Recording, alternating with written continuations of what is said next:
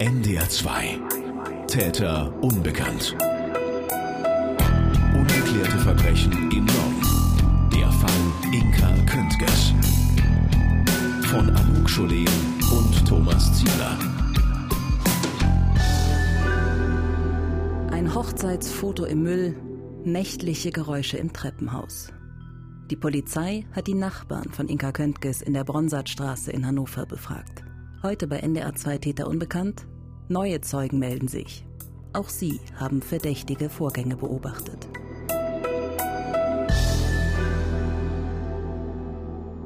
Seit einer Woche ist Inka Köntges verschwunden.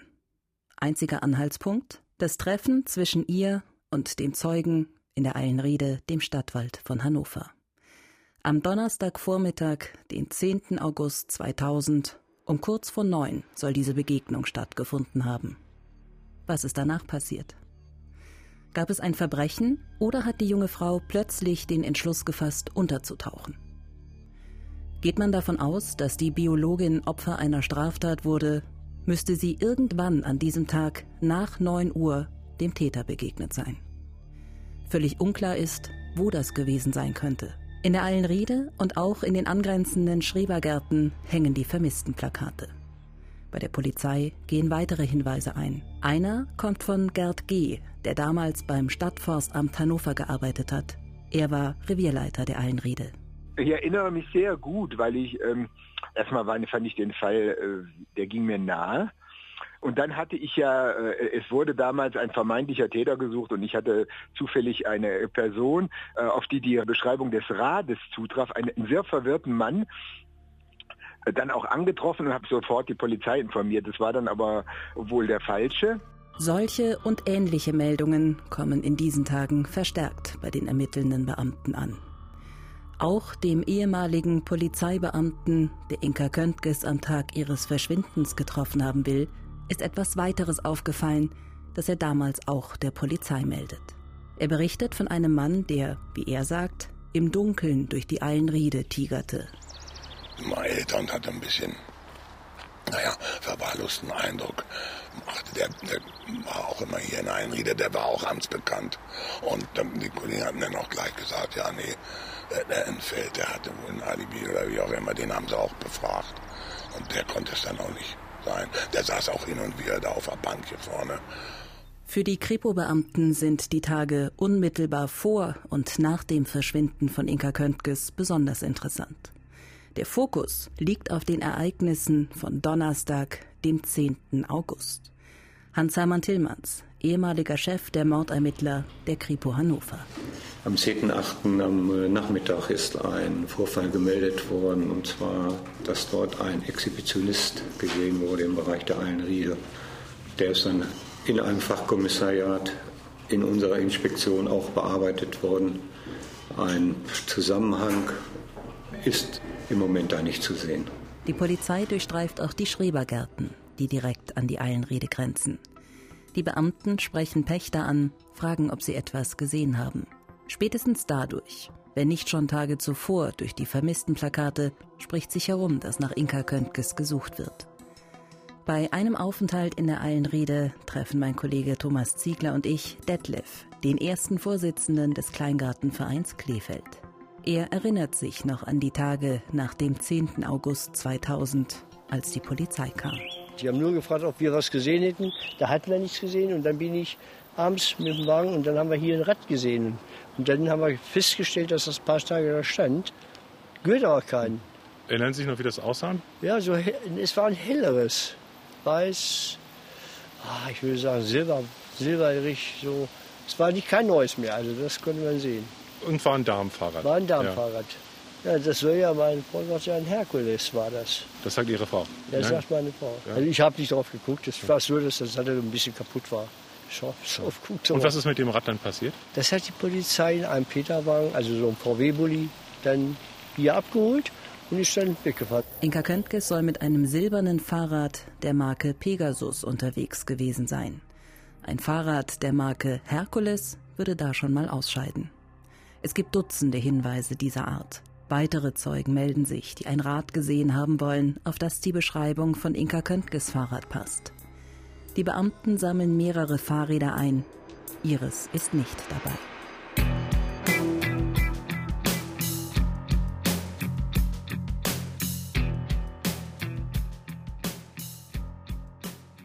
Im Frühjahr steigen wir selbst aufs Rad und fahren einen der möglichen Wege von der Bronsartstraße Richtung Medizinische Hochschule, der MHH. Unsere Strecke führt Richtung Zoo Hannover, in die Eilenriede, den Stadtwald, vorbei an der Stelle, an der der Zeuge Inka Köntges damals gesehen haben will. Wir nehmen den Weg, den er ihr vor 15 Jahren empfohlen haben soll, biegen links auf die Schneckenbrücke ab, überqueren den Messerschnellweg und fahren auf den Ruth- und Klaus-Balsen-Weg, bis wir an eine Holzbrücke kommen, die aus der Eilenrede herausführt. Dort treffen wir Detlef vom Kleingartenverein. Wir erklären ihm, dass wir gerade mögliche Wege abgefahren sind, die Inka Köntges damals genommen haben könnte. Möglich, dass sie da lang gefahren ist, sagt Detlef. Die meisten hätten damals aber einen anderen Übergang genommen. Er geht ein Stück mit uns am Kleegraben entlang, ein paar Meter weiter ragen auf der anderen Seite des Grabens noch Mauersteine aus der Erde, die Reste eines Fundaments. Die Brücke, die damals hier aus der Eilenriede führte, ist vor Jahren abgerissen worden. Denn hier sind sie früher lang. Hier, dann hier ruhig und dann da durch. Und dann konnten sie da hinten rüber zur MH fahren.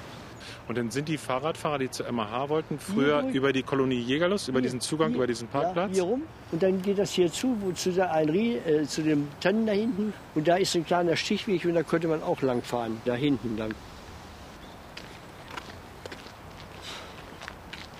Hier. Und dann geht das hier rum. Und gleich da vorne geht es wieder links und dann gleich wieder rechts. Dieser Weg eröffnete damals deutlich mehr Möglichkeiten, durch die Schrebergärten Richtung Medizinische Hochschule zu fahren. Heute, 15 Jahre später, ist die andere Strecke über den Ruth- und Klaus-Balsen-Weg der Fahrrad-Highway. Als wir im Sommer mit Hans-Hermann Tillmanns von der Kripo Hannover für Filmaufnahmen an dieser Stelle stehen, müssen wir immer wieder abbrechen, weil im Minutentakt Spaziergänger oder Fahrradfahrer vorbeikommen. Wir haben gerade genug Zeit für die Fragen, für die Antworten meist nicht mehr. Ah, eine Sekunde. Ja. Läuft. Läuft? Okay. Sie haben äh, damals in die verschiedensten Richtungen ermittelt. Was persönlich halten Sie für am wahrscheinlichsten, was mit Inka passiert ist? Ich denke, dass. Oh, Entschuldigung. Schau einmal die ganze Gruppe hier durch. Vielen Dank. Ähm, mit Hinblick auf unsere Sendung, was erhoffen Sie sich? War ganz Haben Sie gut. einen Jogger noch? Ein einsamer, verlassener Wald klingt irgendwie anders. Egal welchen Zugang man von der Eilenriede Richtung MHH nimmt, der Weg führt immer über die Kleestraße. Eine sehr lange Straße, laut Routenplaner über zwei Kilometer lang. Auf der einen Seite Wald, auf der anderen Seite Häuser, dann ein Sportplatz, im weiteren Verlauf Kleingärten mit Parkbuchten. Dort soll damals, vor 15 Jahren, ein verdächtiges Fahrzeug gestanden haben. Am 16. August, sechs Tage nach dem Verschwinden von Inka Köntges, meldet sich eine Frau bei der Polizei. Sie berichtet, dass sie etwa Anfang Mitte Juli, also etwa fünf Wochen vor dem Verschwinden, eine beängstigende Begegnung hatte, als sie selbst mit ihrem Fahrrad unterwegs war. Aus den Akten der Staatsanwaltschaft. Beim Verlassen der Eilenriede nach Überqueren einer Holzbrücke fällt ihr in den Kleingärten ein weißer Lieferwagen auf. In diesem Wagen, später berichtigt sie, an diesem Wagen hätten sich drei südländische Männer aufgehalten. Einer der Männer sei auf sie zugegangen, das habe sie als merkwürdig empfunden. Als unmittelbar hinter ihr ein weiterer Radfahrer aufgetaucht sei, habe sich der Mann dann plötzlich umgedreht und sei wieder in Richtung Auto gegangen. Sie sei dann schnell weitergefahren. Die Zeugin wird zweimal von der Polizei befragt. Beim ersten Termin nennt sie eine Fahrzeugmarke, Ford Transit. Und sie sagt, die Männer seien im Auto gewesen und dann auf sie zugekommen. In der zweiten Aussage relativiert sie. Die Marke des Fahrzeugs sei ihr nicht bekannt. Es sei ein weißer Lieferwagen gewesen und die Männer seien nicht im, sondern am Auto gewesen. Gegen 13.30 Uhr oder 14 Uhr soll diese Begegnung stattgefunden haben. Die Polizei geht der Spur nach, findet aber keine Hinweise. Weder auf den Lieferwagen noch auf die drei Männer. Die Möglichkeit, dass jemand Inka Köntges abpassen wollte, halten die Beamten für sehr unwahrscheinlich. Grund 1. Der Vorfall war fünf Wochen vor dem Verschwinden und damit zeitlich relativ weit weg. Grund 2. Die Frau auf dem Rad war fast 20 Jahre älter als Inka Köntges. Eine Verwechslungsgefahr erscheint den Beamten gering. In den Medien spielt der weiße Lieferwagen zunächst keine Rolle. Erst in der Fahndungssendung Aktenzeichen XY im Juni 2001, zehn Monate später, ist das erste Mal die Rede davon. In der Sendung bittet die Polizei um weitere Hinweise. Wer hat den Lieferwagen gesehen? Wer hatte vielleicht eine ähnliche Begegnung wie die Zeugin auf dem Fahrrad? Die Spuren führen ins Nichts. Und noch ein unglaublicheres Detail wird zehn Monate nach dem Verschwinden bekannt. Erstmals berichtet die Polizei von einem Unbekannten, der innerhalb von zwei Wochen 500 Mal beim Notruf der Polizei Hannover angerufen hat. 500 Anrufe in zwei Wochen. Das macht im Schnitt 33 Anrufe pro Tag.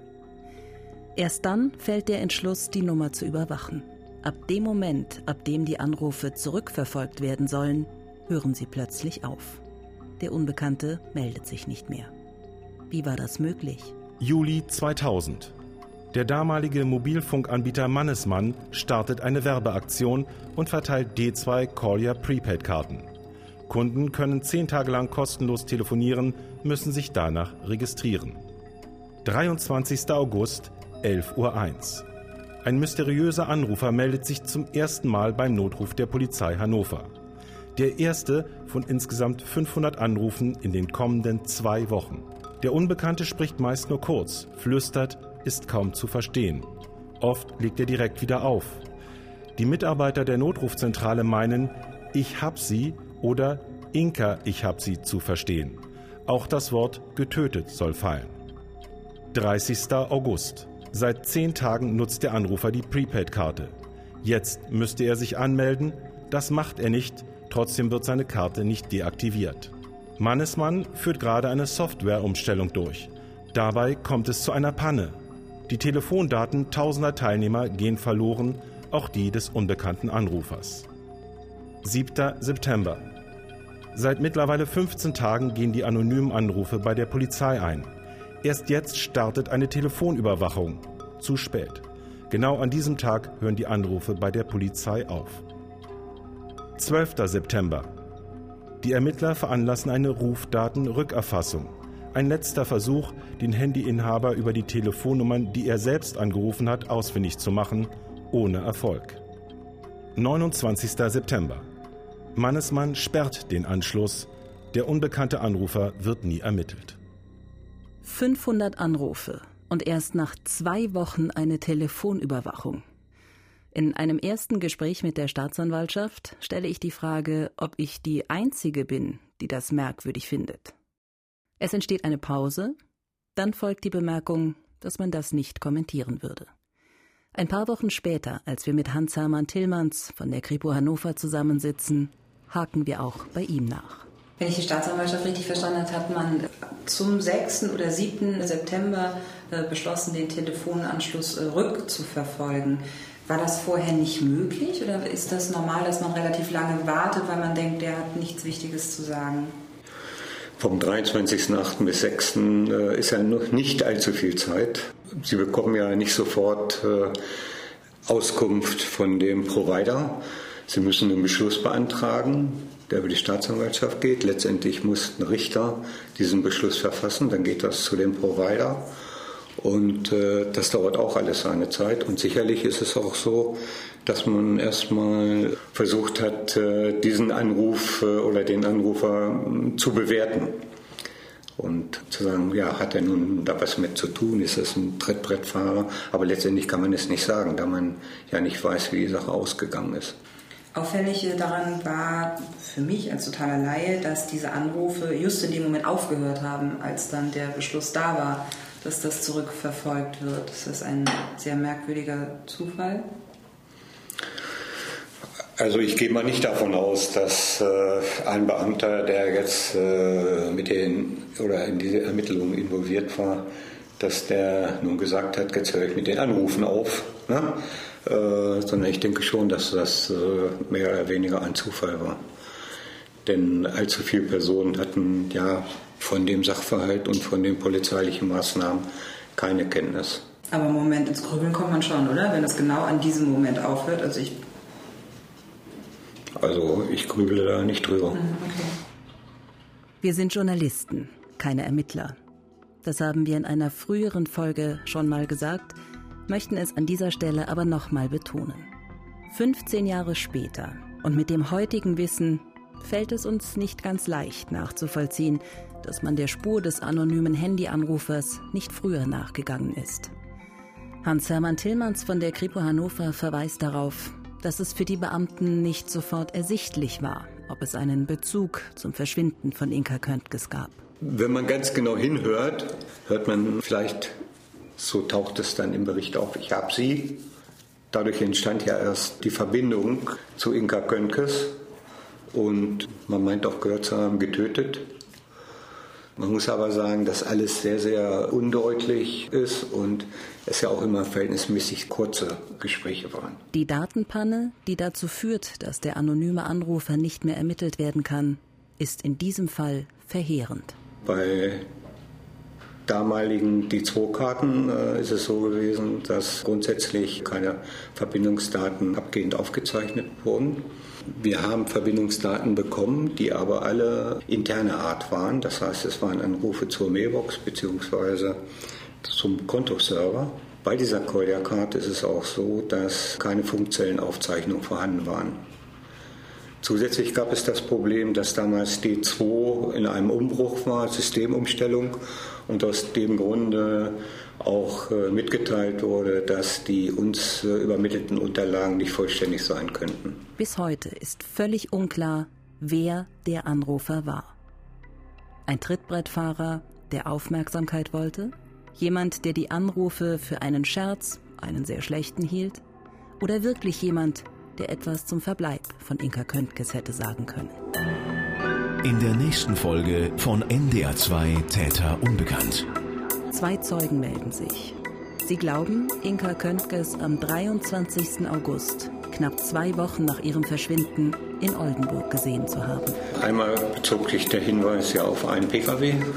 Die Stelle der Pkw geparkt wurde, wurde überprüft. Es lag ja kein Kennzeichen vor, gar nichts. Ein entsprechender Pkw konnte dort nicht festgestellt werden. Die Zeugin, die sie gesehen haben will, hatte sie noch mit kurzen Haaren in Erinnerung und hatte sie auch letztmalig Jahre davor gesehen. NDR 2 Täter unbekannt. Ungeklärte Verbrechen im Norden. Der Fall Inka Köntges. Immer dienstags ab 19.05 Uhr. Zum Nachhören auch als Podcast. Haben Sie Hinweise zum Fall Inka Köntges, Fragen oder Anregungen zur Sendung? 0800 11 77 22 0 oder per Mail an täterunbekannt.ndr2.de. NDR2 Täter Unbekannt von Anouk Scholen und Thomas Ziegler. Produktion Michael Woddo.